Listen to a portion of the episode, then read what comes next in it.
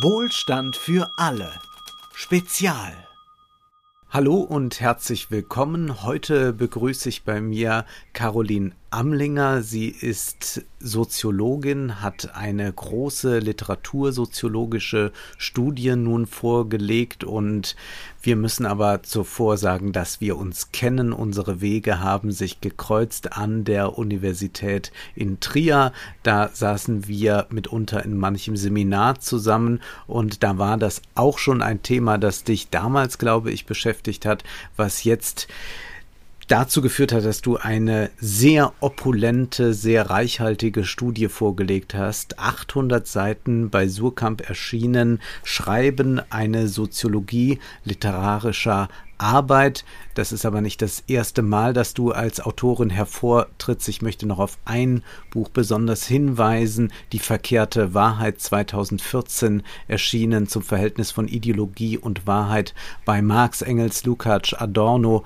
Horkheimer, Althusser und Zizek. Ein Buch, das ich dringend ans Herz legen möchte, all jenen, die sich mit Ideologiekritik beschäftigen wollen, mit Zizek und Co. beschäftigen wollen. Aber darum soll es heute nicht gehen, sondern es soll soll gehen um diese große Studie, die du jetzt vorgelegt hast, denn uns im Podcast interessiert ja die Literatur auch. Wir lesen einmal im Monat einen Roman, der in irgendeiner Weise etwas mit Ökonomie zu tun hat.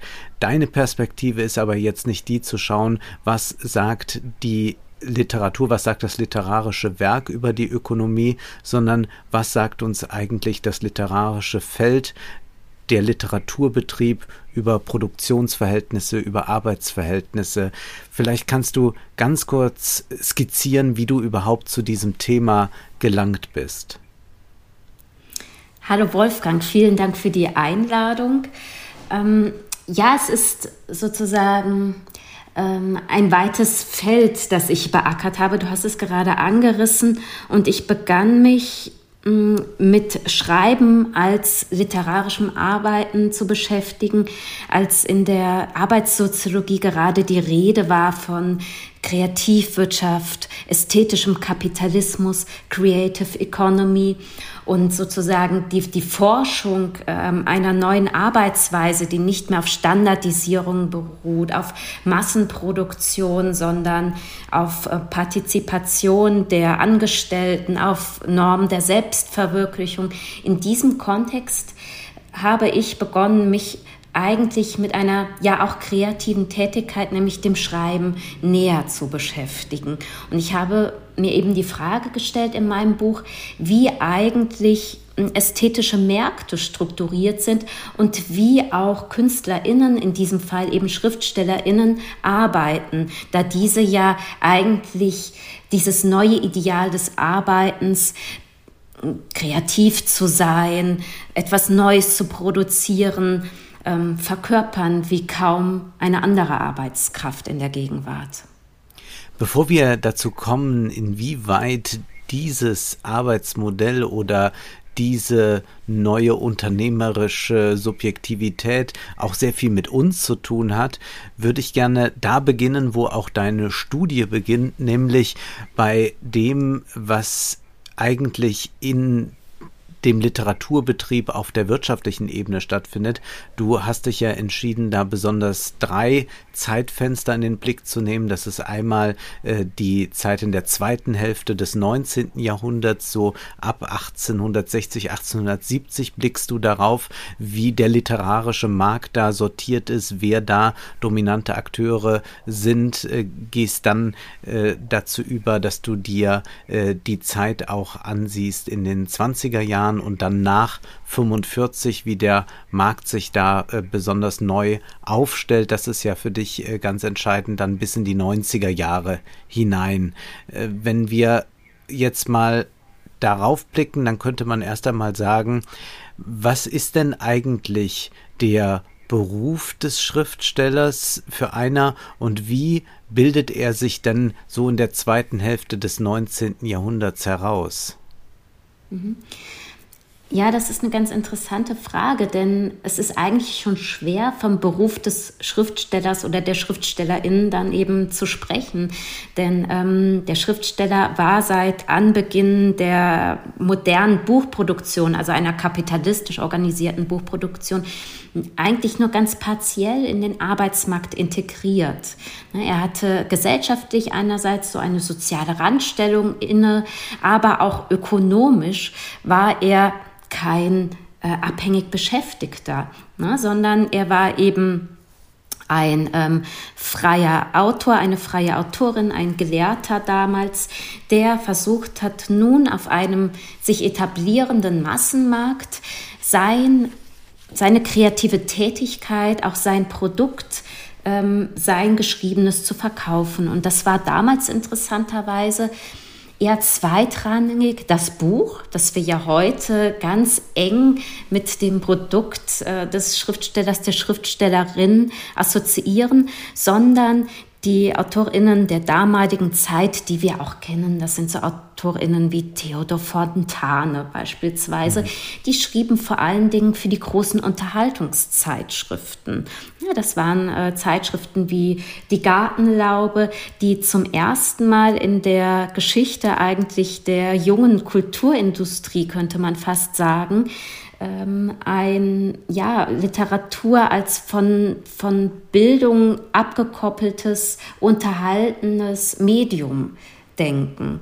Und ähm, in, in diesem Kontext, in diesem sozusagen in dieser Marktsituation professionalisieren sich die AutorInnen eben in der Kai sozusagen in der Zeit des Deutschen Kaiserreichs und ähm, wie, wie es oft ist, äh, bei neuen Märkten und neuen Absatzmöglichkeiten wächst die Konkurrenz.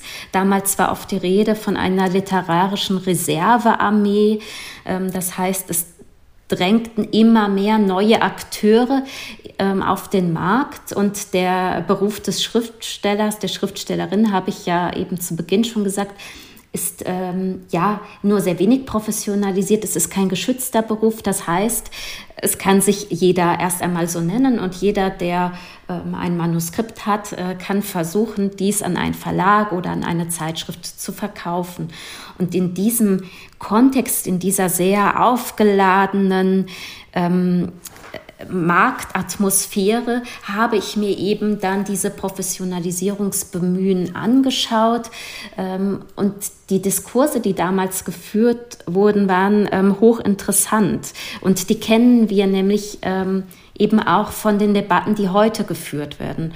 Schon damals gab es eine ausufernde Diskussion über die Kommodifizierung, das heißt des zur Ware werdens der literarischen Arbeit, also einer eigentlich geistigen Tätigkeit.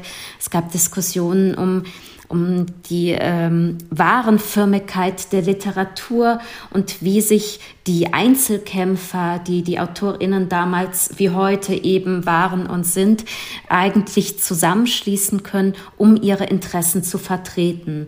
Denn all das, was wir heute kennen, wie das Urheberrecht beispielsweise oder auch die Buchpreisbindung in Deutschland, die eben ähm, dem, ja, den geistigen Waren, den geistigen Produkten eine, einen besonderen Schutz und einen besonderen Schutz stellen. Das sind alles moderne Produkte und die wurden erst damals dann erstritten und erkämpft. Die wahre Buch schreibst du, ist eine Ware, aber sie ist auch eine besondere Ware. Und du beschreibst auch da, dass es verschiedene Arten von Wert gibt, die man da beobachten kann. Also der eine Wert ist selbstverständlich der, das, was in Buchform dann ist, kann verkauft werden und hat einen gewissen Wert beziehungsweise einen Preis, der erzielt werden kann. Aber das ist ja nicht alles. Genau, also dann wäre eben die wahre Buch eine Ware wie jede andere. Und ähm, ihr würdet ähm, bei euch im Podcast vielleicht auch der Literatur nicht diese Aufmerksamkeit schenken. Ähm, da, ähm, ja, da es eben dann doch nichts so Profanes ist, ne? sondern ähm, Literatur, dem Buch haftet immer ein ästhetischer Mehrwert an, könnte man sagen, ein gewisser Überschuss, der dazu führt, dass auf dem Buchmarkt auch ganz unterschiedliche Bewertungs- oder Valorisierungsprozeduren ähm, dann in Kraft treten. Ne? Eben nicht nur, wie du meintest, der ökonomische Tauschwert, der vorrangig die Gleichförmigkeit der Buchware betont, sondern dagegen auch ein ästhetischer Gebrauchswert, der nur ganz schwer zu kalkulieren ist und ganz schwer zu, vorhersehen, zu vorher, vorhersehbar ist, weil er eben ähm, meiner Ansicht nach vor allen Dingen ein Produkt ist von sozialen Praktiken und Aushandlungen. Also das, was wir als gute Literatur verstehen, ist ja selbst auch ein sehr umkämpftes Feld. Und die Normen sind ja nicht in Stein gemeißelt, sondern ähm, ja, ein Produkt der Zeit, der historischen Erfahrung. Also, dass wir überhaupt erst Literatur als gut beurteilen, weil sie etwas Neues, Formales beispielsweise wagt, das ist, das ist auch erst seit dem 19. Jahrhundert der Fall. Und Die ja, und, äh, ja. Und ähm, diese sozusagen, diese unterschiedlichen Valorisierungsprozeduren, ähm, die führen nun eben dazu, dass ästhetische Märkte auch auf besondere Art und Weise funktionieren. Und ähm, das fand ich eben in meiner Studie auch sehr interessant, ähm, dass es eben auf dem Buchmarkt ähm, schnell zu Konflikten kommt, in denen eben die ästhetischen Ansprüche der Produzentinnen, also der Autorinnen, Verlegerinnen in Konflikt geraten mit der expansiven Dynamik eines kapitalistischen Marktes und dass sich infolge dieser Konflikte eben ganz unterschiedliche und ganz eigene Regulierungs- und Verhandlungsformen herausgebildet haben. Ne, das können dann Gesetze sein, wie die Buchpreisbindung, aber auch ganz besondere institutionelle Arrangements wie ähm, die Verlegerinnen, Autorinnenbeziehung, äh, die lange fortbestand und ja äh, durch eine sehr kommunikative, soziale, partnerschaftliche Arbeit an einem gemeinsamen Produkt geprägt war. Du beschreibst bei der ersten Phase, dass so ein Unternehmertum damit entsteht auf äh, Verlagsseite, also äh, kleine Verleger, gibt es dann plötzlich sehr viele. So ab 1870 nimmt das dann sehr stark zu und du beschreibst dann diesen Prozess bis 1918. Aber es ist dann schon eine Zentralisation, die da stattfindet. Das heißt, es gibt immer weniger Verleger beziehungsweise eine kleine Gruppe von Verlegern oder von Verlagskonzernen hat dann sehr viel Macht und vereint sehr sehr viele Autoren unter einem Dach und ist eigentlich hauptsächlich für die Buchproduktion und auch den, den, den wirtschaftlichen Erfolg verantwortlich, während die anderen eher zu vernachlässigen sind. Und dann beschreibst du nach 45 eigentlich wieder äh, so eine Stunde, in der sich viele kleine Unternehmer finden, äh, es viele kleine Verlage gibt und dann kommt es wieder zu dieser Konzentration, dass man irgendwann immer mehr Konzerne hat und immer weniger kleine Verlage. Woran liegt das? Ist das einfach die kapitalistische Dynamik? Mhm. Ja, das ist ähm, eine gute Frage. Ähm, ich würde sagen, dass diese Wiederkehr der Konzentrationsbewegungen, die ja sehr früh eingesetzt hat, wie du gerade skizziert hast, also schon eben im 19. Jahrhundert mit den Verlagsaktiengesellschaften, ähm, dass diese Konzentrationsbewegungen oder auch Expansionsbemühen ähm, an der besonderen Risikokalkulation der Verlage liegen. Ne, denn ähm, Verlage, vor allen Dingen auch mittelständische Buchverlage, produzieren in der Regel nicht selbst, sondern sie beauftragen externe Dienstleister für Satz, Druck und Bindung. Und ähm, diese müssen auch eben bezahlt werden, äh, bevor Mehrwert aus der Ware generiert werden kann. Und auch das Vorschusshonorar an die AutorInnen muss vorab bezahlt werden. Und ähm, darum beruht eben das Buch auf einer konstitutiven Unsicherheit, denn ähm, kein Verleger, kein, keine Verlegerin weiß ähm, vorab, wie hoch die Umsätze und die Absatzzahlen sein werden, was eben auch an diesem ästhetischen Überschuss der wahre Buch liegt. Ne? Dass man eben diesen Wert, diesen ästhetischen Wert, den kann man vorab nicht messen und festlegen, sondern der wird eben ähm, erst ausgehandelt nach der Realisation als Ware. Und ähm, aufgrund dieser konstitutiven Unsicherheit ähm, der Verlagsproduktion oder generell Buchproduktion ist ähm, die sozusagen ist die Konzentration von Kapital eine Form der Risikominimierung. Ne? Das sozusagen das, das Risiko wird dadurch eben breiter gestreut. Man hat nun plötzlich mehrere Verlage, ähm, viele Buchtitel und sitzt nicht nur auf den, den einen, der dann Erfolg zielen muss. Und das ist, glaube ich, das Prinzip einfach, ähm, das ähm, auf dem Buchmarkt dann fußt und das dazu führt, dass einerseits unglaublich viele Titel produziert werden. Also der Buchmarkt neigt zu Überproduktionskrisen ähm, seit seiner Entstehung eigentlich. Und ähm, andererseits die produzierenden Institutionen selbst sich tendenziell dann verringern. Also derzeit ist es so, dass mh, ganze zwei Prozent aller Verlage 80 Prozent des Gesamtumsatzes ausmachen. Und die Zahl der kleinen Verlage ist eben auch in den letzten Jahren noch einmal stark geschrumpft. Wenn man so möchte, ist es heute derzeit, so könnte man sagen, ein, ein Kumulationspunkt auch ähm, einer sehr, sehr langen Entwicklung.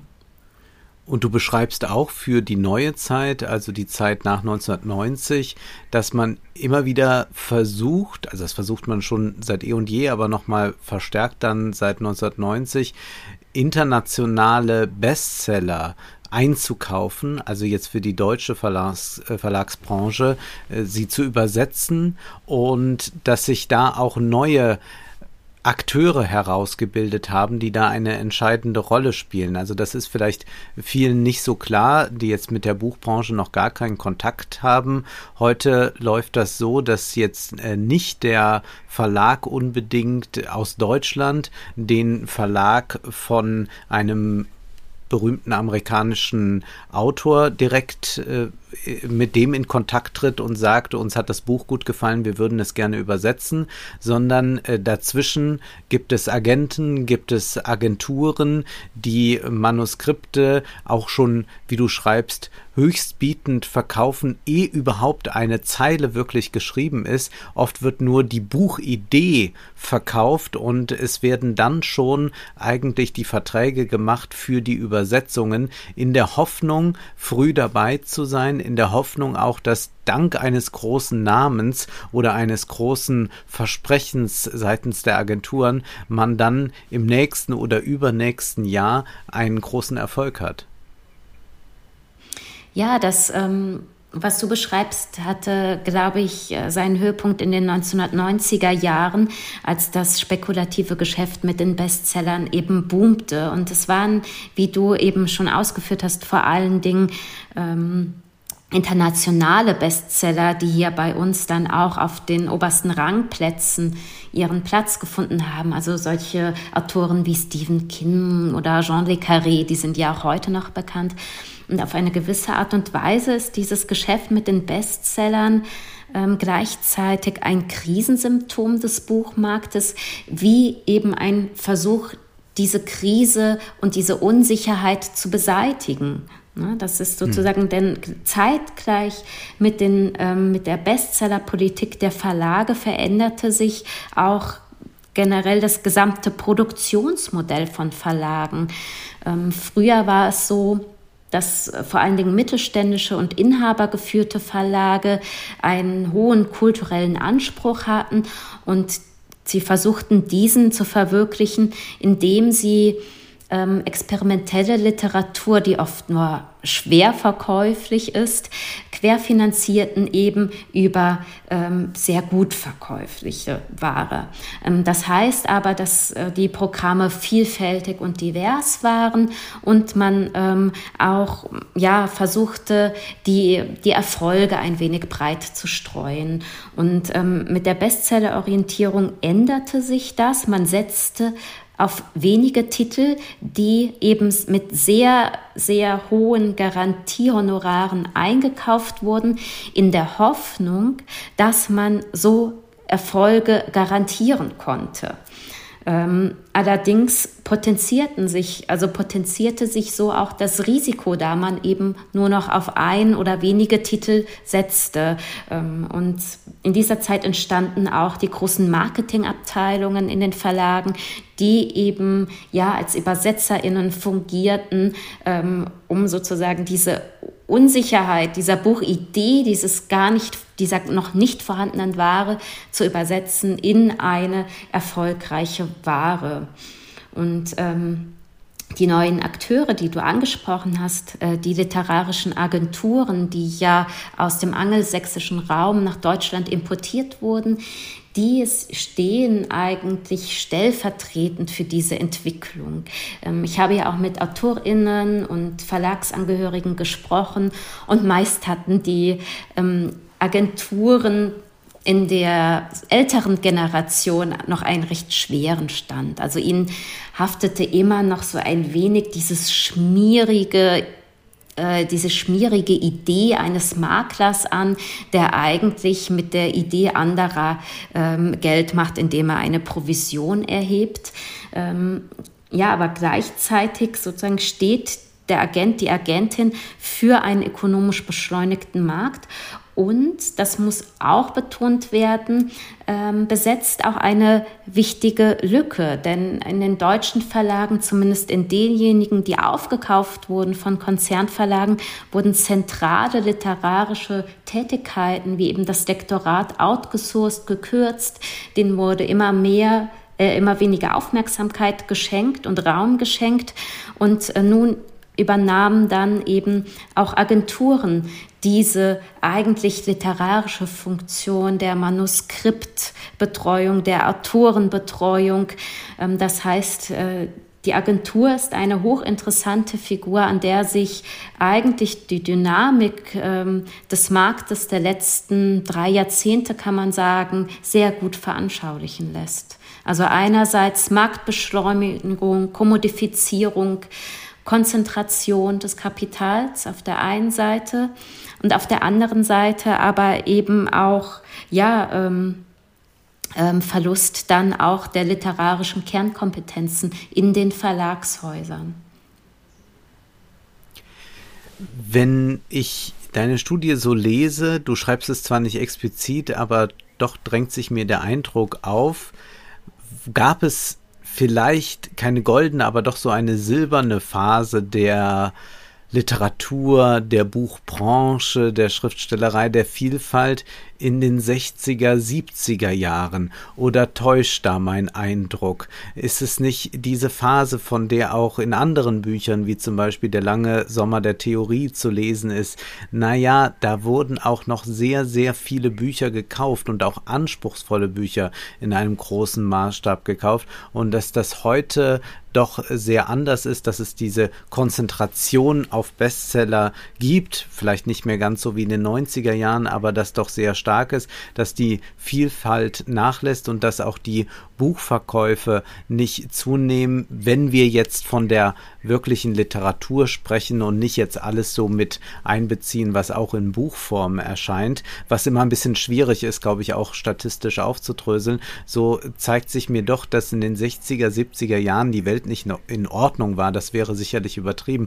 Aber ist es heute doch fast ein bisschen zum Kulturpessimistisch werden, oder nicht? Das Interessante ist ja, dass äh, bereits in den goldenen Jahren äh, der Kulturpessimismus nicht größer gewesen sein konnte.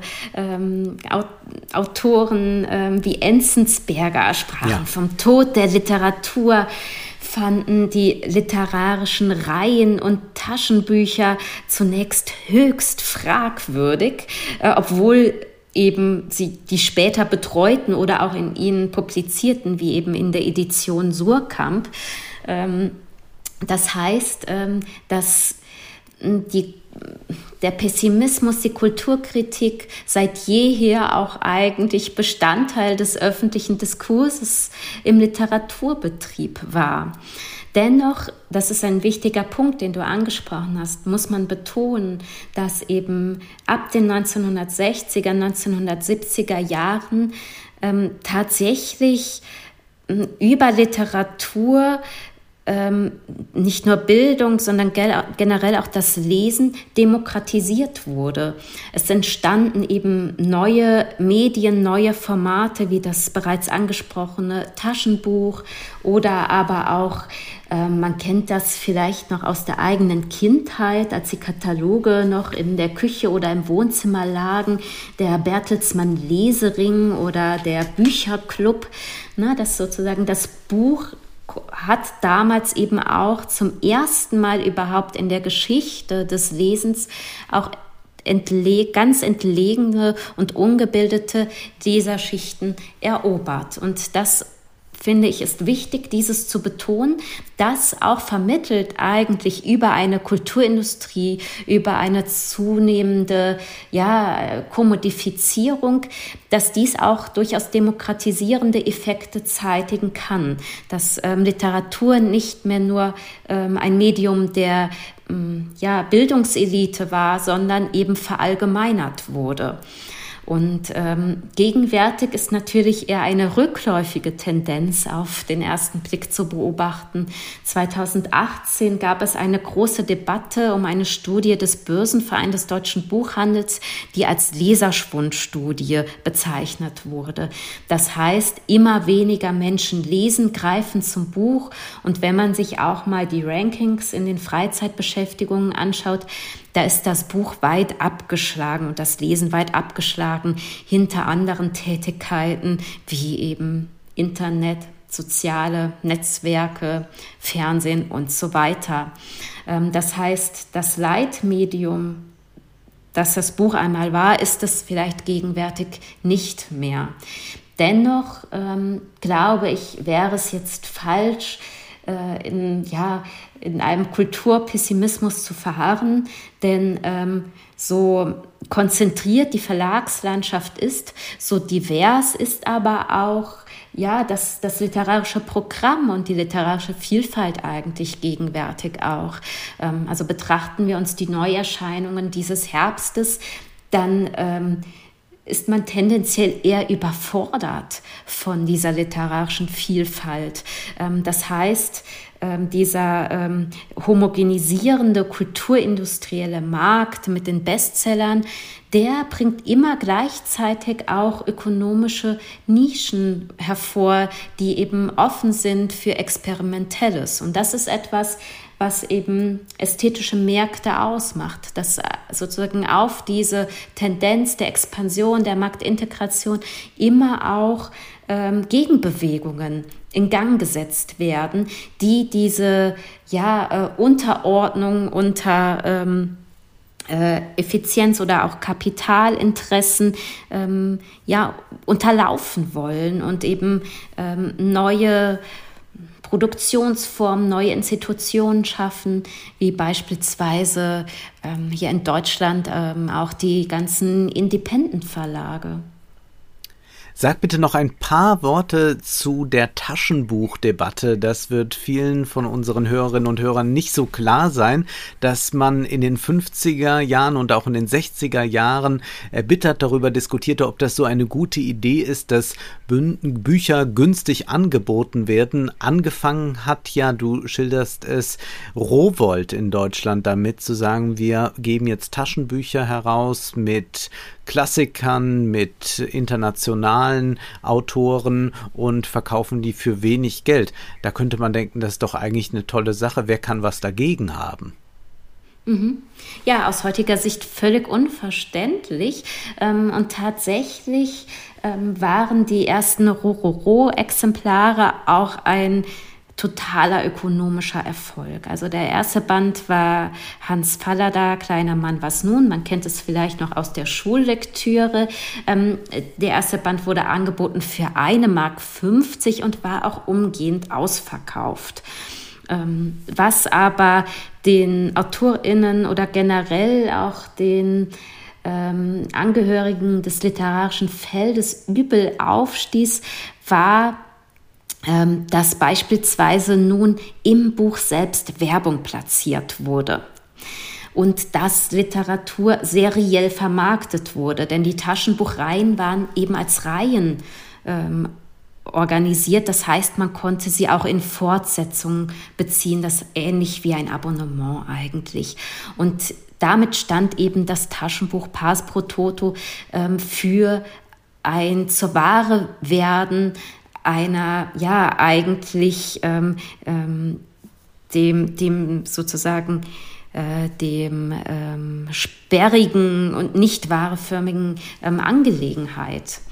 Und ähm, deswegen ja, ähm, stieß es auf äh, große Vorbehalte, auch weil natürlich mit den neuen Reihen auch neue Akteure in den Markt eindrangen, ähm, junge AutorInnen, die natürlich auch in Konkurrenz zu den etablierten AutorInnen standen und ähm, ja, somit auch ähm, bewährte Praktiken, bewährte Normen in Frage stellten. Und das ist sozusagen ähm, die, das Paralleluniversum neben dem literarischen Markt, ist das literarische Feld, äh, in der eben ähm, die eigene Position immer in Konkurrenz zu anderen ausgetragen wird. Das heißt, man muss sich immer ähm, ja, von anderen abgrenzen, etwas Neues produzieren und mit den Taschenbüchern drangen eben dann eben auch eine neue Autorinnengeneration in den Markt. Wir wollen ja in diesem Podcast auch immer mal Mythen zertrümmern und das tut deine Studie auch, indem sie auch mal Zahlen nennt, wie gut oder schlecht Autoren leben und dann ist man doch auch erschüttert, dass auch äh, Menschen, mit denen du gesprochen hast, dann unter 1000 Euro netto zum Teil im Monat haben, also von ihrer Schriftstellerei eigentlich nicht richtig leben können. Und das ist vielleicht etwas, was gar nicht so bewusst ist vielen Menschen, wie wenig Bücher eigentlich so verkauft werden, wenn man mal von dieser ganz spitzen Spitze absieht. Auch wenn es heißt, ist ein Spiegel Bestseller Autor, dann bedeutet das eigentlich noch gar nicht viel, dann bedeutet das, dass diese Person vermutlich in einer Woche einmal es geschafft hat, mehr als 2000 oder 2500 Bücher zu verkaufen, ist damit mal auf der Spiegel Bestseller Liste vertreten gewesen, kann sich von nun an so schimpfen, aber bei zweieinhalbtausend verkauften Exemplaren kann man nun wirklich noch nicht an die Eigentumswohnung denken, sondern in der Regel kann man sagen, das zieht sich auch, glaube ich, dann eigentlich so durch, äh, durch die Jahrzehnte, äh, verdient ein Autor am Buch etwa 10 Prozent äh, plus minus. Äh, dann gibt es sicherlich welche, die nochmal einen besonderen Vertrag aushandeln. Hildegard Knef wird ja hier auch erwähnt. Äh, die hatte einen unglaublich guten Vertrag damals ausgehandelt in den 70er äh, Jahren mit der geschenkte Gaul. Aber in der Regel sind es 10 Prozent und man kann dann leicht hochrechnen, wenn ein Buch 20 Euro kostet, man 10 Prozent bekommt und das Buch verkauft sich sich 10.000 Mal, dann hat man 20.000 Euro verdient, aber es gibt gar nicht viele Bücher, die sich 10.000 Mal verkaufen und auch mit 20.000 Euro kommt man jetzt nicht so ohne weiteres über eine lange Strecke hin, bis man wieder ein neues Buch präsentieren kann. Äh, das heißt, man kann ja in der Regel nicht, wenn man nicht äh, so ein Krimi-Autor ist, äh, wie äh, ja der von dir genannte Jean le Carré oder wie Stephen King so viel schreibt, dann ist es doch sehr schwer, eigentlich davon leben zu können. Und das scheint sich ja von Anfang an durchzuziehen. Die Lage der meisten Schreibenden ist prekär, oder? Ja, also das kann man schon im Durchschnitt sagen. Es gibt die von dir erwähnten Ausnahmen sicherlich, die hm, einen besonderen Stellenwert in der literarischen Öffentlichkeit einnehmen und darum vielleicht auch unzulässig verallgemeinert werden. Ähm, aber selbst ErfolgsautorInnen haben nicht zwingend ein hohes Einkommen oder eine gesicherte Lebenssituation. AutorInnen sind eben damals wie heute oftmals solo selbstständig. Das heißt, ähm, sie haben kein festes Einkommen. Ähm, die Generell ist die literarische Tätigkeit geprägt ist durch eine konstitutive Unkalkulierbarkeit und Unsicherheit. Denn ähm, nicht nur die Höhe des ausgehandelten Honorars hängt eben ab vom individuellen Verhandlungsgeschick und auch der Marktposition oder auch der äh, Marktkraft des Agenten, ähm, wenn der als Mediär dazwischen geschaltet wird. Ähm, also nicht nur die Höhe des Honorars, sondern eben ähm, auch die soziale Absicherung ist nur sehr ähm, ja, ähm, sehr rudimentär vorhanden. Man kann zwar sagen, dass SchriftstellerInnen heute wie kaum je zuvor integriert sind ähm, in die Sozialgesellschaft, in die sozialen Institutionen, aber ähm, dies heißt noch lange nicht, dass AutorInnen vor Alter oder Krankheit geschützt sind, sondern dass sie eben äh, unter besonderen Gefährdungslagen ähm, ja, sehr leiden. Ne? Es gibt zwar Institutionen wie die Künstlersozialkasse, die wurde Anfang der 1980er Jahre gegründet und ähm, schützt AutorInnen ähm, vor Krankheit, Pflege, und auch Alter. Also das heißt, man kann dort auch in die Rente einzahlen. Ähm, aber diese ganzen Institutionen, die folgen eigentlich ähm, nicht dem Prinzip ähm, der ähm, ja, Fürsorge, sondern der Autor, die Autorin bleibt letztlich eigenverantwortlich für ähm, die eigene Daseinsvorsorge, für die Investitionen in die Zukunft. Und ähm, das ist etwas, ähm, was auch in der Geschichte ähm, der Professionalisierung immer wieder problematisiert wurde. Darüber wurden immer auch äh, gewerkschaftliche Kämpfe geführt, ähm, wie SchriftstellerInnen in die Arbeitsgesellschaft integriert werden, ohne gleichzeitig, das ist sehr wichtig, ihre autonome Position preisgeben zu müssen. Ähm, denn der Schriftsteller, die Schriftstellerin ist eben auch heute noch ein Sozialbürger mit Sonderstatus. Und diese besonderen Institutionen, die die AutorInnen nur partiell in die Gesellschaft integrieren, nur partiell absichern, die sollen eben dem Ideal nach, dem Autonomiestreben auch Rechnung tragen. Für dein Buch hast du Interviews geführt mit Autorinnen und Autoren und hast über deren Art zu arbeiten gesprochen, über deren ökonomische Lage.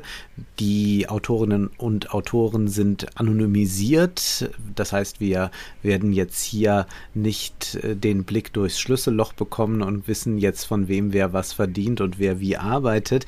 Aber es geht ja auch nicht darum, sondern vielmehr soll das ja äh, symptomatisch, paradigmatisch erkannt werden, wie der Literaturbetrieb funktioniert. Dennoch, auch wenn es anonymisiert ist, war es schwierig, mit den Menschen in Kontakt zu treten? War es schwierig, dass Leute sagen, so viel verdiene ich und ich erzähle jetzt mal, wie katastrophal meine letzten fünf Jahre waren, weil beide Bücher gefloppt sind, die ich rausgebracht habe? Es war schwierig und einfach zugleich. Also zu, zum einen ähm, waren diejenigen AutorInnen, die gesprächsbereit waren, die hatten oftmals auch ein Sendungsbewusstsein, in dem sie eben auch aufklären wollten über die desolate soziale und wirtschaftliche Situation, in der sich viele AutorInnen befinden. Ähm, das war aber für mich gleichzeitig auch ein ein Problem in der Gesprächsführung, denn oftmals wollten AutorInnen Anklagen mit Realnamen eben auch ähm, diffamieren. Und ähm, ja, es war eine interessante Situation für mich, ähm, ähm mit ähm, Personen zu sprechen, die äh, gleichzeitig Personen des öffentlichen Lebens sind, andererseits eben aber auch ähm, ja, Intimitäten, Verwundbarkeiten, Vulnerabilitäten offenbaren. Und das ist ein ganz sensibles Austarieren ähm, gewesen. Ähm, gleichzeitig war es aber auch, gab es schambehaftete Themen. Geld war ein schambehaftetes Thema, sowohl bei den gut wie bei den schlecht verdienenden AutorInnen. Und es ist natürlich auch teilweise erschreckend zu sehen, ähm, wie wenig auch erfolgreiche, also erfolgreich im Sinne von AutorInnen mit hoher Reputation, ähm, wie wenig AutorInnen verdienen. Ähm, und darum ist eben auch das Buch nur selten die einzige Erwerbsform für AutorInnen. Ähm, nicht selten gehen sie ja einer Vielzahl von Nebenerwerbstätigkeiten nach. Also sie schreiben für den Kulturjournalismus, sie lehren an ähm, Hochschulen, sie geben Seminare für Creative Writing ähm, oder aber, was auch nicht zu unterschätzen ist, sie werden über den Partner, die Partnerin mitfinanziert. Ein Interviewpartner sagt, man ist als Schriftsteller Lebensunternehmer. Was, habe ich mich gefragt, sagt das dann eigentlich über uns aus? Inwieweit führen wir auch schon ein bisschen zumindest eine solche Lebensunternehmer Tätigkeit? Inwieweit sind wir eigentlich den Autoren, die du da getroffen hast und die anderen, die du beschreibst, eigentlich sehr ähnlich in dem Lebensentwurf, wenn wir jetzt zum Beispiel nicht in einem Angestelltenverhältnis äh, sind, das unbefristet ist, äh, das äh, vielleicht auch ganz klare Kernarbeitszeiten hat, sondern viele sind ja atypisch beschäftigt beziehungsweise sind als Geistesarbeiter, kreative Arbeiter, Wissensarbeiter, wie immer man das nennen will, doch in eigentlich sehr ähnlichen Situationen zum Teil. Mhm, genau, und ähm, insofern gilt ja auch äh, der Autor, die Autorin wie der oder die Künstlerin im Allgemeinen als Vorreiter für die neue, flexible, aber eben auch prekäre Arbeitsgesellschaft. Denn ähm, das Modell, dass das ökonomische Risiko einer ja, selbstständigen Person nicht mehr gesellschaftlich abgefedert wird, sondern zu einem individuellen Risiko eben dann in dem Fall der Autorin wird, ähm, das sozusagen hat man in den letzten ja, Jahrzehnten gesehen, wird zunehmend verallgemeinert. Ne? Zwar bestehen natürlich noch die ähm, sozialen Institutionen, aber die Arbeitsverhältnisse werden prekärer, befristeter, projektorientierter und damit werden wir alle sehr viel stärker als selbstverantwortliche Individuen adressiert, die eben ihr Leben komponieren müssen, ähm, unternehmerisch nutzen müssen, die äh, Handlungen strategisch planen sollten. Also etwas, was AutorInnen eigentlich seit jeher ähm, eigen war, ähm, wird nu nun zunehmend auch zu, durchaus zu einem Ideal des neuen Arbeitens. Ähm, Stichwort kreativer Kapitalismus beispielsweise. Das heißt, dass diese neuen Arbeitsverhältnisse sind ja nicht unbedingt ähm, in erster Linie einmal negativ attribuiert, sondern ähm, ja, sie werden eigentlich mit der Ideologie äh, der Kreativität, der Selbstverwirklichung ähm, implementiert dann eben in die Arbeitssubjekte. Und ähm, wir können, glaube ich, von den AutorInnen sehr viel äh, lernen. Ähm, einerseits, wie man mit dieser neuen, auch negativen Freiheit ähm, umgehen kann, aber natürlich auch, welche ähm, sozialen Gefährdungslagen damit verbunden sind. Und Organisation fällt dann auch sehr schwer. Es sind dann doch ganz viele Solit Solitäre, die schwer zu einen sind. Es gibt dann schon mal Gruppierungen, es gibt Verbände, aber es gibt äh, nicht so einfach eine gewerkschaftliche Struktur aufzubauen, wie das äh, vielleicht äh, in anderen Unternehmen möglich wäre.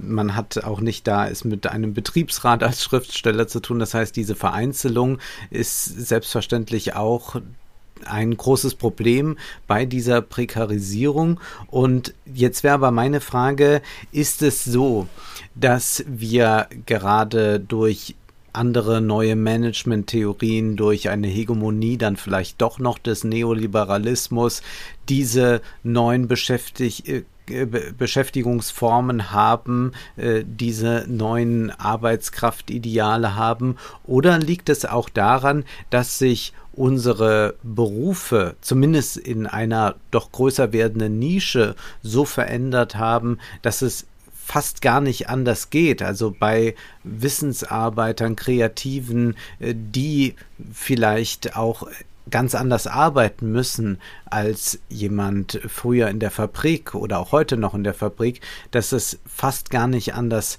sein kann, als dass das zum Leitbild erkoren wird das ist eben die entscheidende Frage. Geht es nicht anders?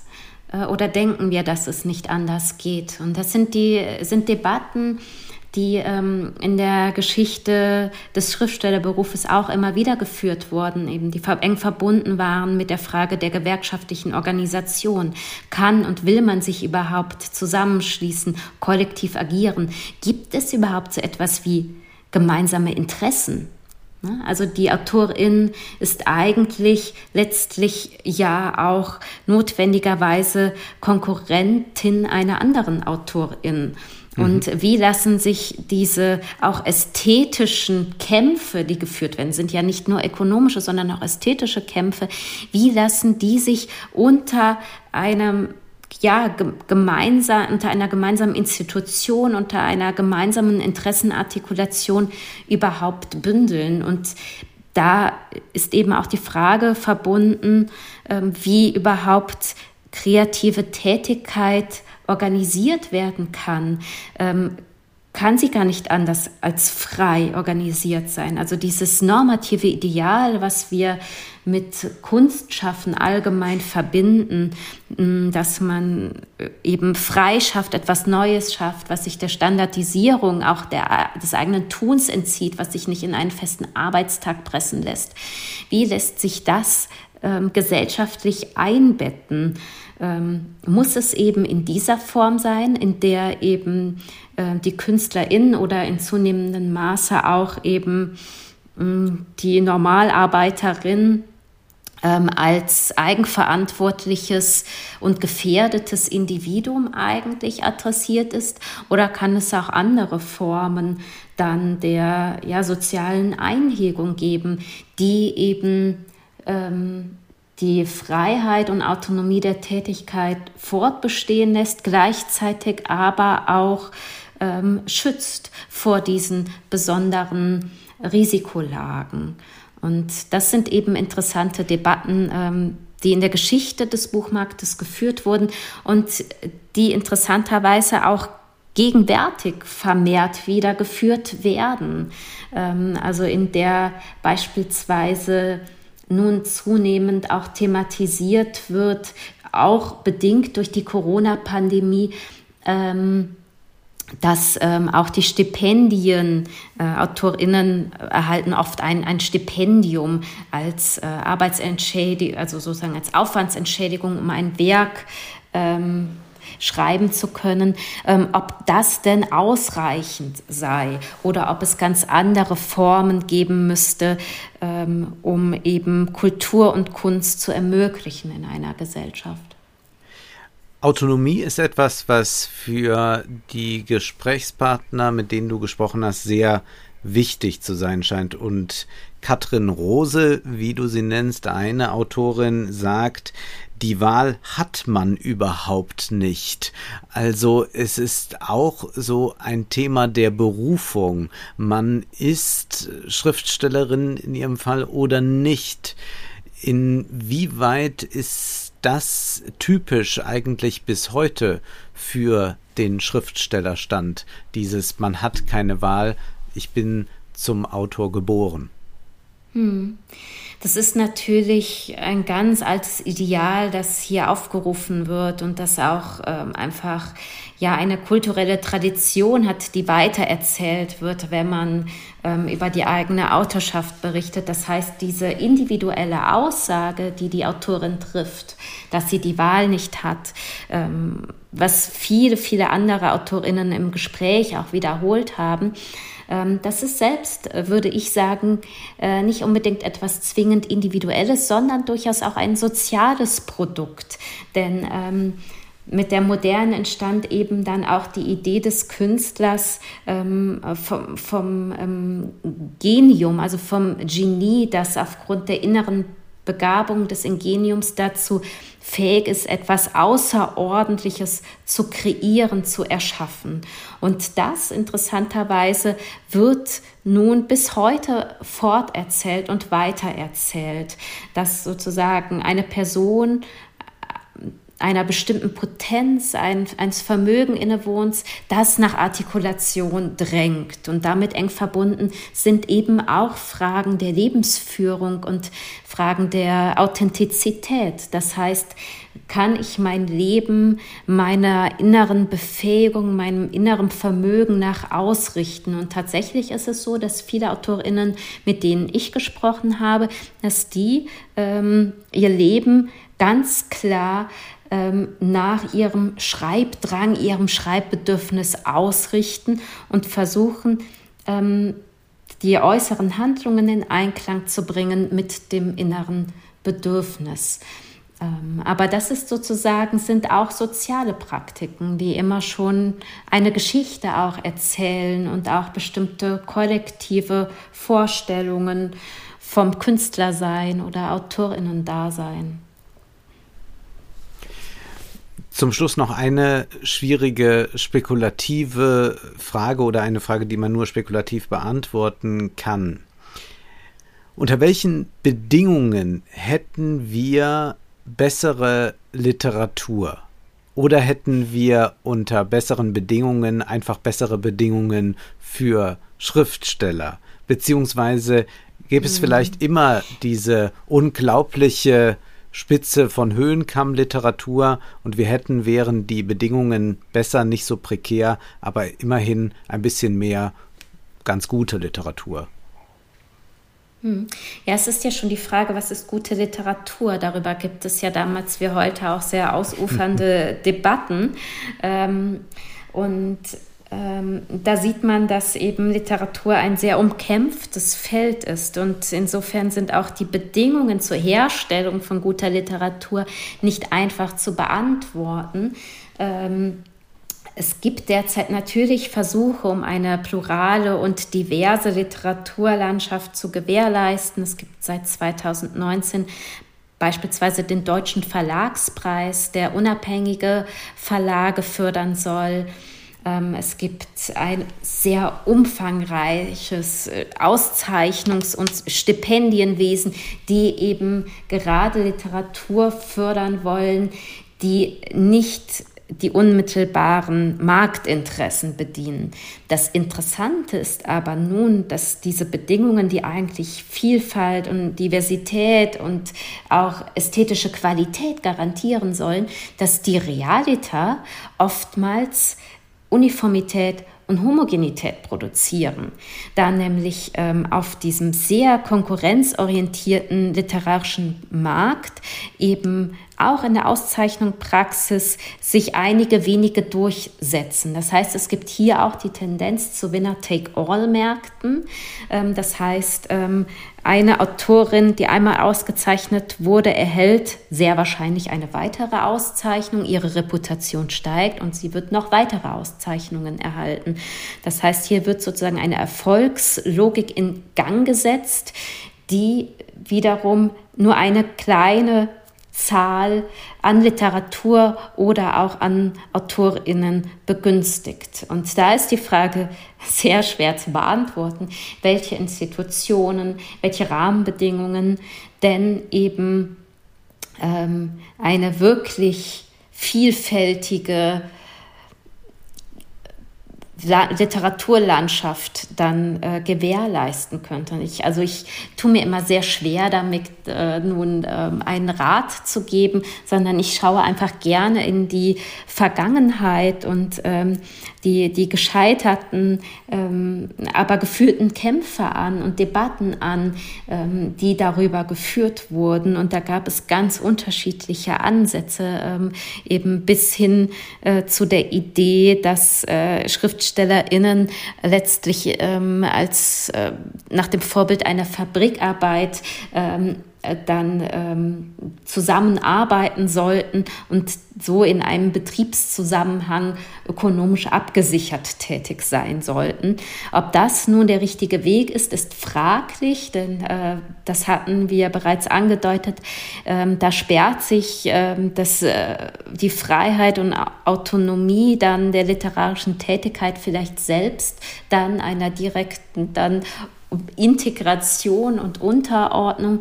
Ähm, aber dennoch müsste man hier nochmal die Frage stellen, ähm, wie sozusagen, wie, wie Literatur gesellschaftlich integriert werden kann, ähm, ohne dass sie eben ihre Freiheit und Autonomie einbüßen muss. Und das ist, glaube ich, auch die Kernfrage äh, von ästhetischen Märkten.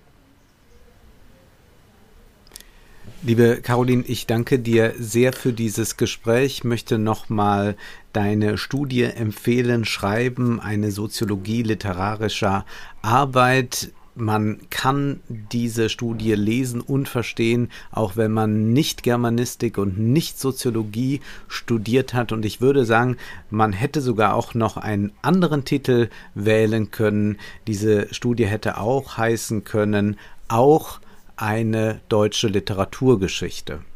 Vielen Dank für das Gespräch. Vielen Dank für die Einladung, Wolfgang. Das war Wohlstand für alle. Ihr könnt uns finanziell unterstützen über paypal.me-ole und Wolfgang oder über die in der Beschreibung angegebene Bankverbindung. Herzlichen Dank.